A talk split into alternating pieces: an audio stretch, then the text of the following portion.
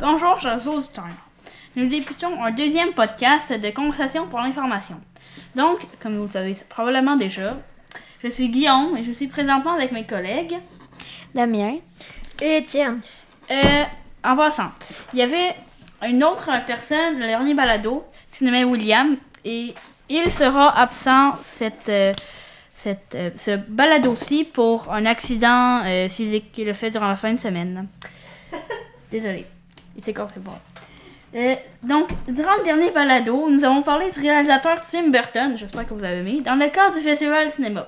Donc, cette fois-ci, dans le cadre de Noël qui approche, donc dans 5 jours, si on est le 20, ben, quand on enregistre, on est le 20 en tout cas, nous allons traiter de Noël à travers le temps. Donc, euh, on va commencer par euh, en discuter, mais encore. Je laisse mon ami Damien commencer.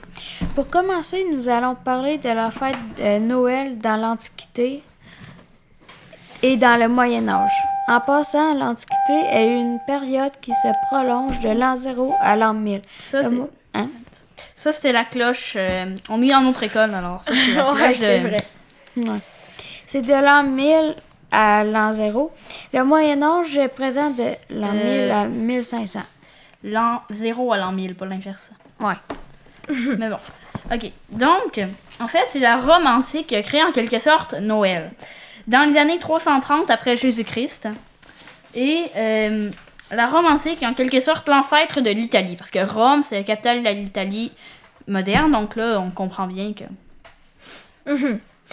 Euh, Saint-Nicolas, là, euh, tant qu'à lui, il est né en Turquie entre 265 et 270 après Jésus-Christ. Nap. Saint-Nicolas, un Turc. Un Je Turc. n'imaginais vraiment pas Ouais, Turc. moi. moi, euh, je pensais toujours qu'il vivait au... qu'il était né au pôle Nord. Un truc dans ce genre-là, mais Turc. Mhm. Le Pacha Saint-Nicolas. Ouais. En tout cas, je pense pas qu'il était un pacha, mais bon. Donc, d'ailleurs, au Moyen-Âge, la fête de Noël s'était déjà répandue dans plusieurs pays, tels que les pays slaves, j'espère que vous voyez, la Scandinavie. Donc, la Scandinavie, c'est principalement la Norvège, la Suède, le Danemark l'Islande, et la, et la Finlande aussi, Euh, juste pour euh, rappel géographique, et ainsi que l'Allemagne et l'Angleterre, ainsi que probablement la France. Euh, bref, la fête a eu un énorme succès et bientôt presque toute l'Europe de l'Ouest fut plongée dans la tradition de Noël. L'Europe de l'Ouest, j'espère que vous voyez c'est quoi?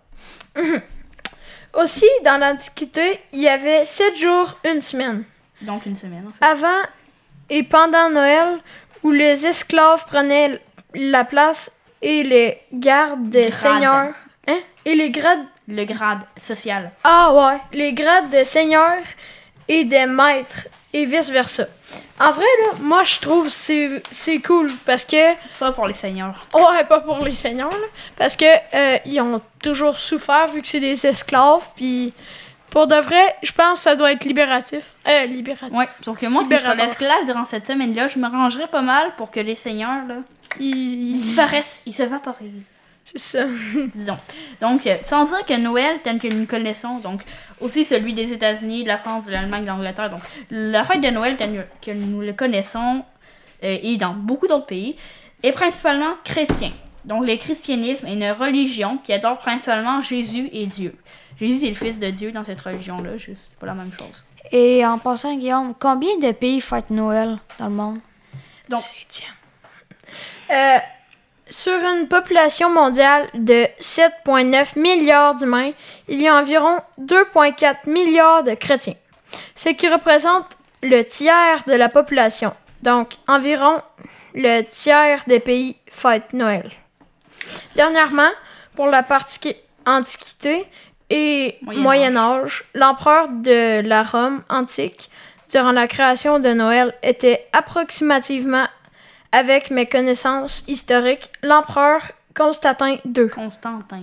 Constant, Constantin. Constantin, je connais pas, là, mais... Donc, Ok. Maintenant, passons à l'époque des empires qui, pa- qui se passe de 1750 à 1914. Tout d'abord, le mot Noël, comme nous le connaissons et comme nous le prononçons en français, a été créé en France et en mi- France en 1718. Parle un petit peu plus fort, s'il te plaît. Ah, ok. De plus, le nom du Père Noël en anglais Santa Claus vient fort probablement d'un poème fait en 1821 aux États-Unis qui décrivait, décrivait le menu du Père Noël. La venue, pas le menu. Ah! De- Oh, du ah, Père Noël dans la maison. L'auteur de ce poème se nommait Santa Claus. Santa Claus. Santa Claus Ah, connu, c'est comme, euh, c'est comme le poète qui a créé euh, le nom de Père Noël. C'est ça? Ouais. C'est Ouais. un, c'est un anglais, c'est un, un américain, pas un anglais. Ouais. Aux États-Unis. De plus, c'est le même poète qui a créé les fameux rhymes par Noël. Donc, la plupart des cultures euh, de Noël, donc le, le traîneau, etc., Mhm. c'est Santa Claus, Et c'est tout. en 1821. C'est tout. C'est tout pour l'époque euh, des empires. Mhm. Donc, ok, maintenant on passe à l'époque contemporaine, donc techniquement de 1914 à aujourd'hui. Ouais. Tout d'abord, parce que cette époque commence en 1914, parlons brièvement de la Première Guerre De mondiale. donc- Noël, durant la Première Ah, Guerre ok. mondiale. Donc, dans cette, dans cette guerre a commencé le 28 juin Juillet, 1900 en fait. Je me suis trompée un petit peu. Ah, c'est ok. 28 juillet. ben, 28 juillet 1914 et qui a fini le 11 novembre 1918. À chaque Noël, il y avait ce qu'on appelait la trêve de Noël. Euh, Maintenant, toujours dans ce monde contemporain, nous allons mais- parler. Non, non, non, excusez-moi, on n'est pas rendu là, Étienne. Bon, la trêve de? Noël est un cessez-le-feu non officiel, en fait. Pendant ce cessez-le-feu, donc les troupes françaises, britanniques, belges, allemandes et russes se rassemblaient pour faire une sorte de petite réconciliation. Ces troupes chantaient le chant de Noël et fêtaient cette fête ensemble. Donc, maintenant, sortons de la guerre de 14-18 et entrons dans les années de l'entre-deux-guerres. Et désolé d'avance pour ceux qui croient pas en Noël.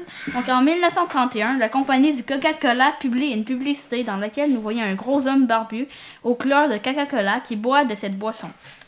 Le succès est gigantesque et le Père Noël tel qu'il est représenté dans la publicité, qui a été inventée aux États-Unis, s'est répandu au Canada, en France, en Angleterre, etc.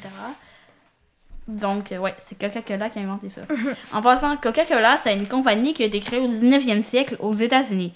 À la base, c'est le Coca-Cola Company, là, mais bon, ouais, j'ai pas un bon accent anglais. Mhm. Ok. Nous étions en 1931. Euh, Euh, nous étions en 1931. Maintenant, allons en 1932.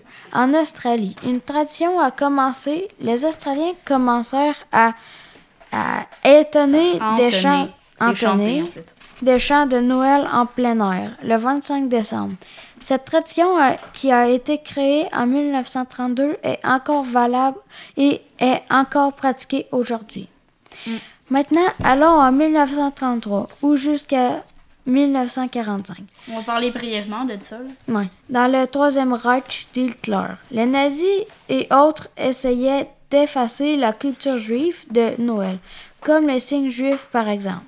Ouais, comme euh, c'est un petit peu. euh, Je sais par exemple qu'ils ont remplacé un genre de personnage de Noël par Odin, un dieu un petit peu germanique et scandinave. Là, ils ont remplacé le Père Noël par un dieu.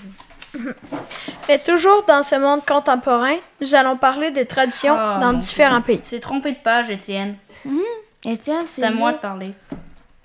Donc, maintenant, Noël vers 1939 ou jusqu'à 1945 était atroce pour les soldats. Car qu'ils soient britanniques, belges, russes, japonais, allemands, américains, italiens, etc. Bon.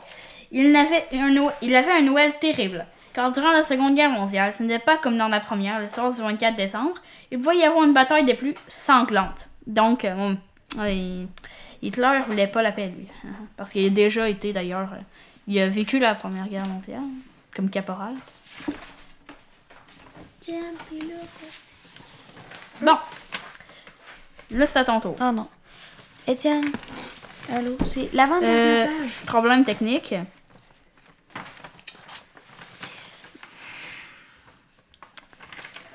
Non. Ah, Étienne, Damien prend son texte. Ok. Mais, non, mais montrez-lui, c'est où? Non, mais Étienne, là. C'est là?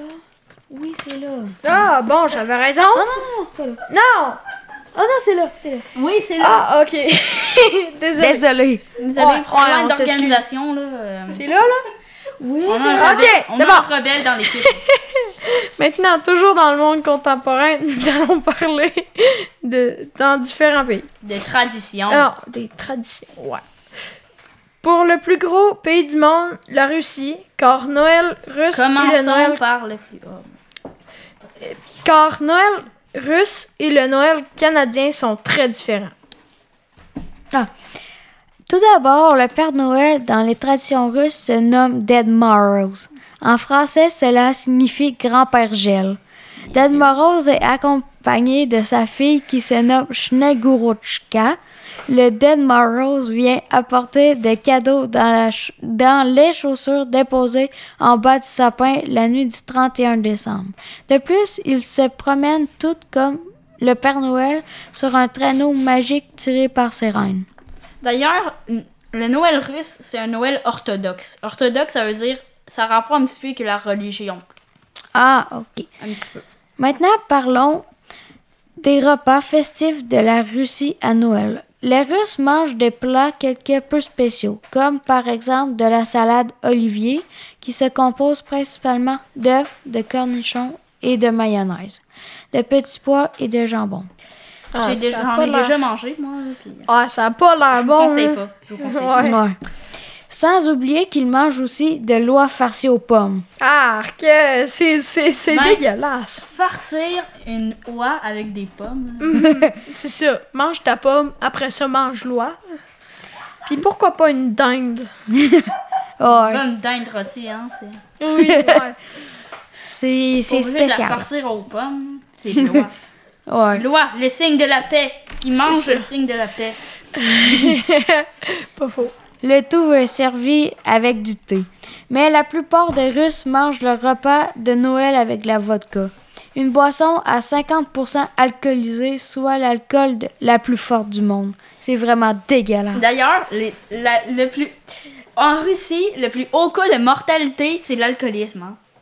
Ah, ouais. D'ailleurs, ils boivent leur verre, ils jettent dans le feu puis ça fond. Des fois. Ah, ben. Ah, Ils jettent leur bouteille dans la mer aussi. hein. Ah, Ben dans le lac, plus. Ils sont pas au bord de la mer. Ben, ça dépend dans quelle ville on est. Donc, maintenant, parlons du sapin. Donc, les Russes décorent leur sapin de Noël spécialement. À la place d'une étoile, ils mettent une araignée décorative en haut Oh. de l'arbre. Ouais, pauvre arachnophobe. Oui, c'est vrai. Pourquoi? Un conte euh, typiquement russe raconte qu'un jour, une famille très pauvre n'ayant- n'avait aucune décoration pour décorer leur arbre. Donc des araignées ayant eu vent de cela, donc euh, des araignées très intelligentes, hein, supposément, parce que hein, Ah, ouais. auraient tissé d'étoiles autour du sapin et quand les rayons du soleil ont atteint l'arbre, il brillait comme de l'or. Là, euh, faut essayer de comprendre la logique, mais c'est une légende. Nous aussi, on en a des légendes au Canada. Pour finir, une tradition russe est de, est de chanter des chants de Noël dans les rues en échange de friandises ou de pièces de monnaie. Hum, ça ressemble à notre religion. Ouais. De religion. De fête. Maintenant que nous avons fini avec la Russie, passons au Noël vietnamien. Pour commencer, c'est le 24 et non le 25 décembre. Ils viennent de tout ruiner. Que les familles vietnamiennes catholiques se réunissent pour... quat- Pourquoi? Hein, pourquoi catholique? catholique? Euh, parce que Noël est une fête chrétienne, qui serait la fête de la naissance du Christ, Jésus. Entre parenthèses, j'ai dit. Ces familles se réunissent pour dîner ensemble. Le menu est souvent composé, composé de plats locaux, mais la dinde rôtie commence à entrer de plus en plus dans ce repas. La dinde rôtie n'est pas un plat local vietnamien. De plus, il y a beaucoup de pudding. Pudding pour Aussi. Noël. Non. Ça se fait, là. Oui. Ben, brièvement, là, le, en Chine, c'est encore Saint-Nicolas. Ah, ok. Ah, ouais. Ah bon? Saint-Nicolas. Puis les Japonais, leur plat principal euh, de Noël, c'est du poulet frit. Ouais, les Japonais. Poulet frit. Je pense que Kentucky, là-bas, euh, il fait beaucoup d'argent, hein. Il fait Bon. fureur. Fureur. Ouais. Pour finir, peu de temps avant minuit, les Vietnamiens vont à l'église pour assister à une messe de minuit. Qu'est-ce que c'est qu'une messe? Euh, c'est quoi une messe?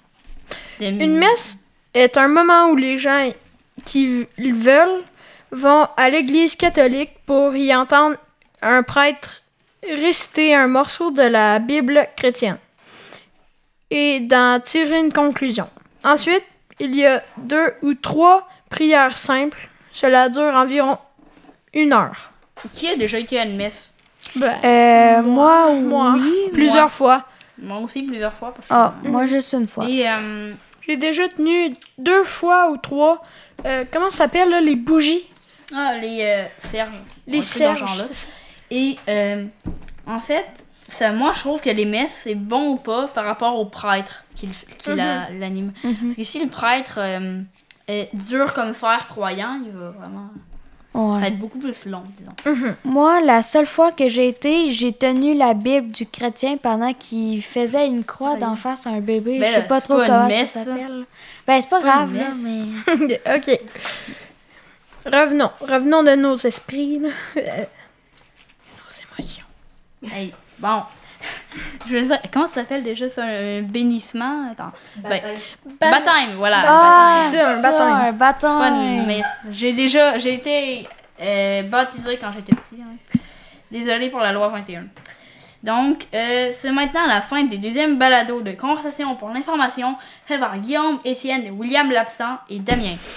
Donc, vous étiez sur Big Bang Balado et Pure Radio Balado. Et euh, j'espère que vous avez aimé pour notre prochain balado qui se déroulera dans plusieurs jours ou semaines. Et donc, j'ai déjà une idée de quoi ça va parler. Euh, pour de vrai, là, je, je vous souhaite des bonnes fêtes à tout le ah monde. oui, joyeux Noël. Oui, joyeux Noël. Pour de vrai, j'ai j'ai vraiment hâte parce que l'année passée, on n'a pas pu trop fêter. Je sais pas si ça va changer, là, mais c'est ça. va certainement pas changer. J'ai hâte. Dramatique. On n'est pas en ordre dramatique. hein, en effet. Donc, euh, joyeux Noël à tous et c'est la fin de notre balado. Bye bye. Bye. À la prochaine. À la prochaine. Pour nos fans. Oui, non, c'est une chose. On n'en a pas.